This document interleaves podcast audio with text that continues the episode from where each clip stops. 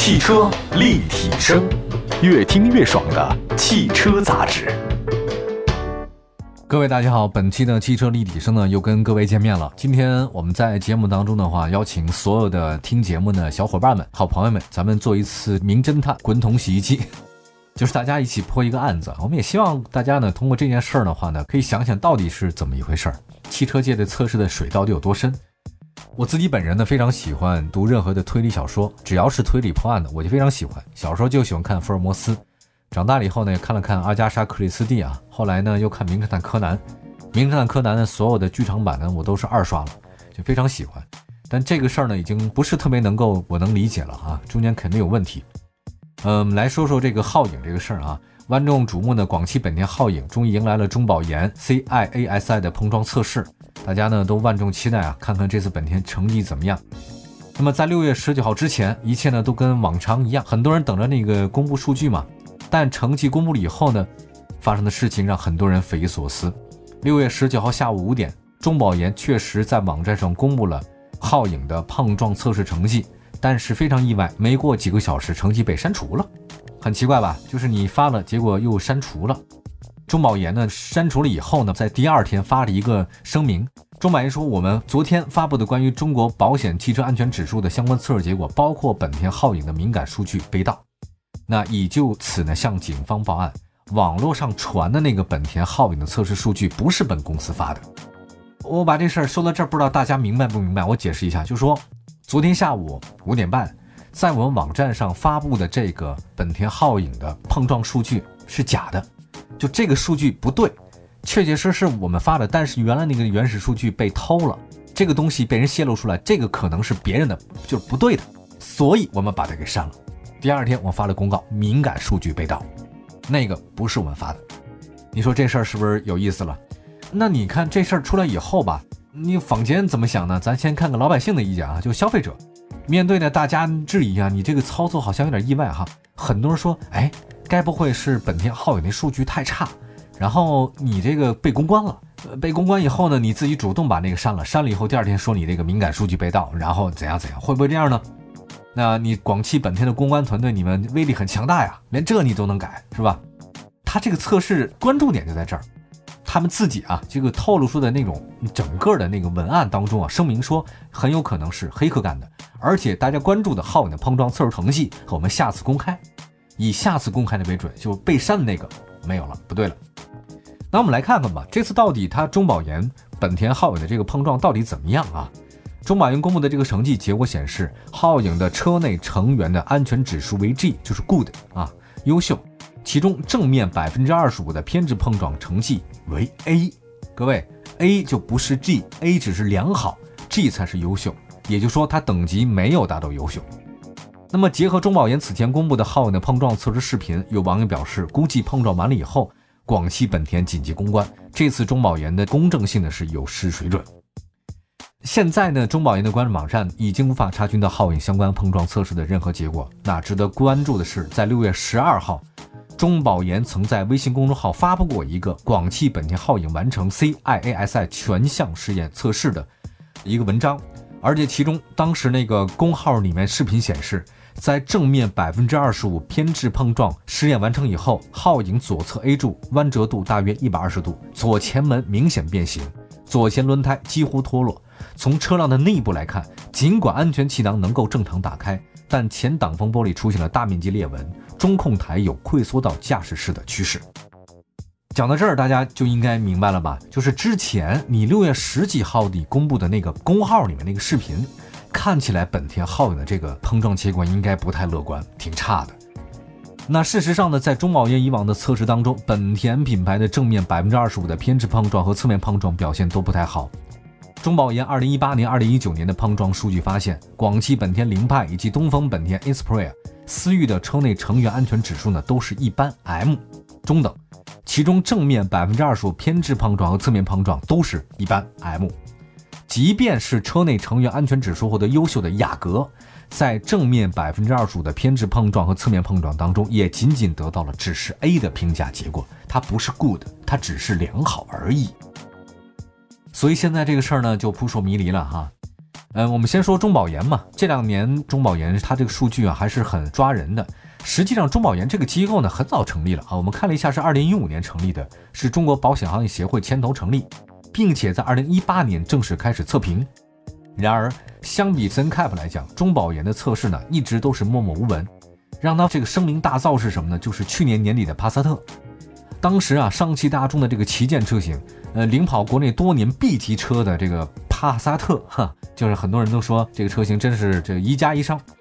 在中保研的正面百分之二十五的测试的评价当中啊，收获最差表现，引发热议。结果呢，上汽大众对中保研不理不睬啊，没做出正面回应，为此后帕萨特的这个发展埋下了一个祸根。那数据显示，帕萨特五月份的销量才五千多辆，达到最近这些年来的一个历史低点。那中保研碰撞的的确确让帕萨特呢跌下神坛啊，让大众呢高高在上的位置呢话受了打击啊，而且我觉得以上海大众的这个打击比较大。那么你现在这事儿是罗生门了，你大众这事儿刚过去，现在来一个本田，你怎么说呢？很多人说中保研应该不至于啊，它是保险行业协会的，它对这个价格是很敏感的，对保险赔偿，所以它的碰撞都应该可信。但它有没有一些可能会引起误会的空间呢？可能还真让人觉得得思考一下。中保研这个是由中国保险行业协会在二零一五年三月份牵头成立的。是由中国汽车工程研究院股份有限公司和中保研汽车技术研究院有限公司共同制定。那么它也是公司嘛？它是由人保财险、平安财险、太保财险等业内的财险公司共同出资。那么您说这跟广汽本田有关系吗？还真有。广汽本田的母公司是谁啊？是广汽集团的，对吧？广汽集团。旗下有一个保险公司叫做众诚汽车保险股份有限公司，广汽集团旗下的这个保险公司参股设立了上海保险交易所股份有限公司，而上海保险交易所公司参股了人保财险、平安财险、太保财险等国内众多的知名大保险公司，而这些保险公司就是中保研的发起股东。说到这儿，大概也有些联想了吧？再回到这个本身啊，回到这次皓影的碰撞测试这个事件声明，中保研呢在六月二十号有声明了，说我们将对在官网进行安全性检查和相关数据检验，择日公布这个测试结果。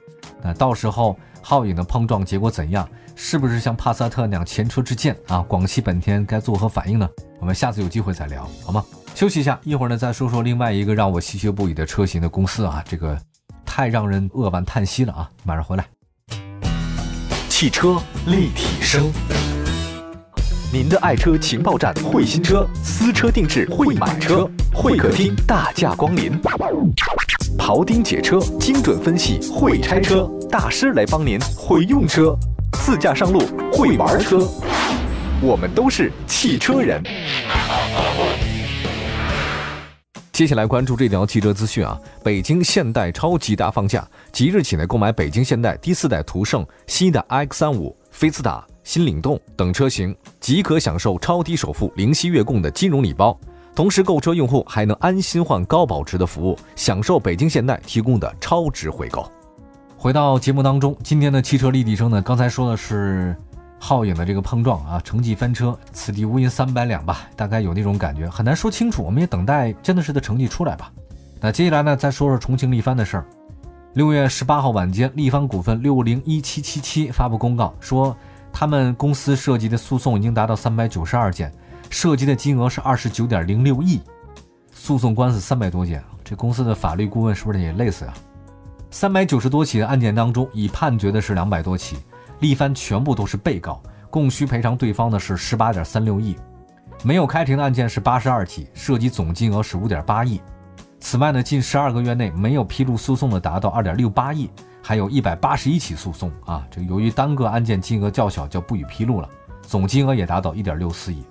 我讲这个是什么意思呢？各位，重庆力帆到现在为止啊，它的债务呢是三十亿元，无力偿还，而且力帆的信用等级已经到了 C 了。C 这个意思是什么？就是这个企业没有信用了，他欠的钱根本没法偿还了。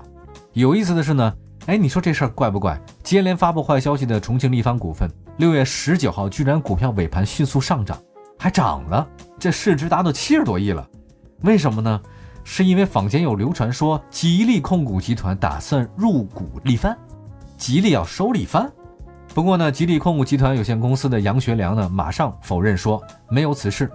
而力帆股份有限公司负责人也回应说了，只说我们会核实消息来源。哎呀，这股市啊，反正我是看不懂了，这个搞不清楚他到底什么情况，他哪个会长哪个部长，太奇怪了。二零一九年，其实我知道在十月份的时候，我们节目中曾经去年报过一消息，就是有中国四家车企的申请破产。有记得有谁啊？有众泰、华泰、猎豹，还有力帆嘛？当时呢，这个消息出来以后呢，猎豹还有力帆呢，马上回了四个字儿：子虚乌有。我们公司好着呢，没这么多事儿。可结果呢，这个情况到今年的这个第二季度之后，重庆力帆这个集团公司呢，真的是每况愈下。哎呀，诉讼这么多，要赔三十多亿，基本上没有任何偿还能力。这家曾经的明星企业啊，今天看起来的状态真的是很糟糕了。其实重庆力帆啊，真的在很多人的记忆当中啊，还是曾经辉煌过的。他那个零三年呢开始布局，零七年的小车变大车。其实您看啊，力帆从零三年到零七年从小车变大车啊，他这个机会抓得很好。那一二年的他时候呢，达到了历史最高水平，他年产量呢十八点零九万辆，在一家民间的这个企业来讲，一个汽车民企一年销量十几万辆，这个很高了。产品线有传统燃油车，还有包括新能源车非常多。也有轿车、SUV、MPV，非常非常好。那个时候状态真的是不错，但是从一二年以后就每况愈下。有人说力帆为什么会差呢？很多人说是因为它没有跳脱出家族管理的这个圈层，一直沉迷于是低价的车型。但是现在呢，这个状况不一样了。你说你卖的车很低价，但是当大厂啊他们开始往低端走了以后，你的空间就基本没有了。而且它旗下之前还有那个新能源车啊，甚至卷到骗补贴嘛，雪上加霜，祸不单行啊。我觉得他为什么会现在这样？家族管理就老子传儿子，儿子传孙子，这种状态好不好呢？也分人，有的就好，但是明显力帆这个就不太好。呃，力帆曾经有很长一段时间啊，这个老爷子叫尹明善嘛，尹明善就把自己的这位置传给谁？传给力帆那个大公子啊，叫尹喜地。喜呢就是喜欢的喜，地呢就是地方的地啊。但是呢，尹喜地呢有一个很要命的一个问题啊，就是他太爱车如命了。但他爱车呢，不是爱自己的车，是爱别人的车。你说你自己家造车的，你偏偏不爱自己的车。比如说中国第一辆宝马 M3、M6，据说呢就是他从德国空运过来的。当时光货柜空运海关费花了差不多一百多万。大少爷尹公子呢，还是中国第一个买布加迪威龙超跑的人，呃，售价是五千多万。你看看，我这边查了一下，尹喜地有哪些车哈，不知道现在还有没有了。反正他买过的车，M3、M6。奔驰 S 六三 AMG 哈，奔驰 SLR 七二二，保时捷卡宴 GT 七百，卡宴 Turbo，法拉利五九九 GTB，保时捷九幺幺 Turbo，保时捷九幺幺 GT 三，九幺 GT 二，还有兰博基尼 LP 五六零四，布加迪威龙刚才说过了，还有奔驰 E 六三 AMG 等等等等。你说他光零九年买那个布加迪威龙啊，四个轮子就抵得上一个保时捷了，踩一脚刹车呢就能花掉数百块。他爸呀。卖出四百五十辆价值四万块钱的重庆力帆五二零，才能抵得上他这一辆布加迪。所以坊间啊，真的是说，你把你那布加迪卖了，这个没准重庆力帆这集团的公司呢就起死回生了呢。真的，你把你豪车全卖了，可能才好。你看看这个就是尹喜地啊，大家现在都把这个力帆走到今天如此之田地啊，总结为这位富二代好像治理厂子不善。那好像听说前段时间这两年尹明善八十多岁老爷子了，重新又出山，继续来管这个力帆，唏嘘不已。你说这晚年过得多糟心呢？但说为什么现在还不破产呢？这个背后原因很多哈，因为它牵扯面实在太广，这就不是我们汽车圈分析的事了啊，那是财经圈还有其他圈分析的事了。刚才说完了重庆力帆，再说说吉利。六月十七号的晚间，吉利汽车。这个发布了公告，说他们呢可能会发行人民币股份和上海这个交易所科创板上市的初步建议，意思是什么呢？就是吉利可能要回归 A 股了。吉利这次回归 A 股的话呢，对消费者来讲，对我们是很有好处的。吉利呢在六月十七号报收呢是十一点九块港币，总市值呢已经到了一千多亿人民币了。那么在研发方面和技术方面呢，吉利呢六月八号启动了四点零时代。全面架构造车啊，它打造的是什么呢？类似于对标丰田的 TNGA 架构的一款车型。呃，另外呢，最新数据啊，基于同一个 CMA 架构打造的车型，吉利在五月份的总销量中达到百分之十四。吉利呢，大范围的向这个丰田学习啊，开始搞架构造车，确实还是有些想法的哈。另外呢，中金公司呢对吉利回归 A 股说，这个太好了，对扩大 A 股汽车市值板块啊很好，对于扩充这个 A 股有良好的上市公司也是这个善莫大焉啊，增加流动性，国内的投资者呢也能享受到优秀的企业对于这种资本市场的这种分享。回到我们刚才说那个话题啊，力帆还有吉利两条消息，想想真的十好多年前，大概也就是在一几年吧，一零年、一一年左右，李明善就是重庆力帆那个老爷子掌门人说。他对很多那个采访的记者讲说：“你看到外面那座山没有？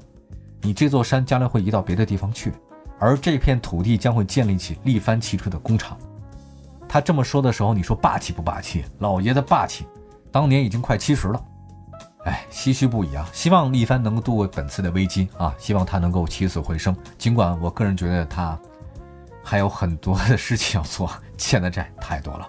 感谢大家收听本期的汽车立体声，各位可以关注我们的官方微信和微博，还可以关注我们在各大视频平台当中啊，我们的这个短视频就搜一下汽车立体声就能找到我们了。下次节目再见，朋友们，拜拜。